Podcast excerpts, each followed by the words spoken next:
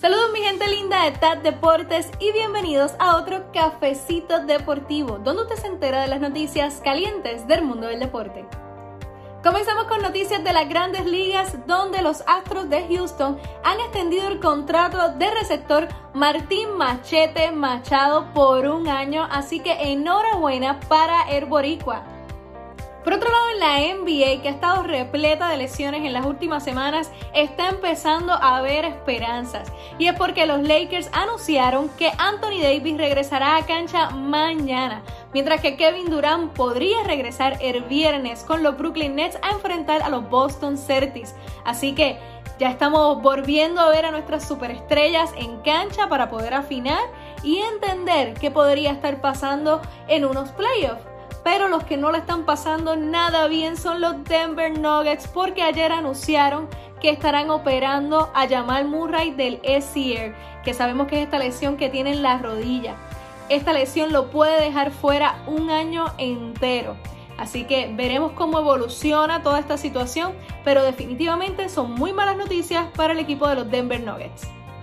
Y finalmente los invito a que busquen Tacones en el Deporte edición Ladies Night de anoche, que tuvimos una invitada sumamente especial en Ruth Riley, ex campeona de la WNBA y ahora comentarista para el Miami Heat.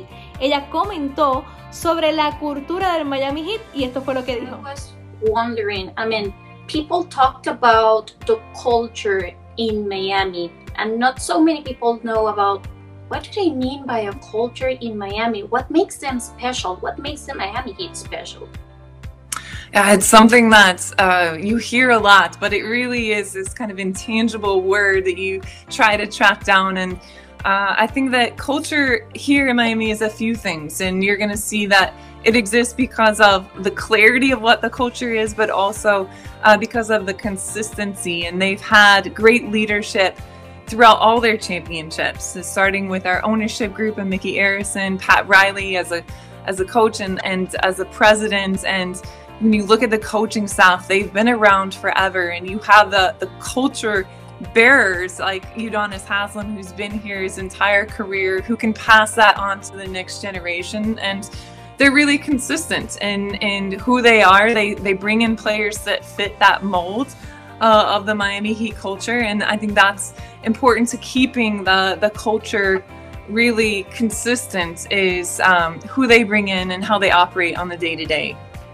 Which means that you not only have to fit in the team just because of your basketball skills, but also because of your own skills, your own background. Um, am I right? It's it's a combination of, of both. Absolutely. It, it's not just um, how you play the game because part of Miami Heat's culture is being selfless. And that is, I think, a, a championship trait that a lot of people don't think about or they really embrace, right? So, you know, everyone wants to be the best, but in order to be the best, you actually have to sacrifice for the better of the team. And so finding those elite players that are willing to do that, that believe in doing that, and then when they step on the court, that's actually how they play. And so I think that all those factors come together in how uh, Miami draft players and who they bring in in free agency and who they trade for. No te pierdas la entrevista completa y el programa que estuvo caliente, además de todos los contenidos exclusivos que trabajamos en TAP Deportes para ustedes. Nos puedes encontrar en Spotify, Apple Music, YouTube y en todas las redes sociales como TAP Deportes.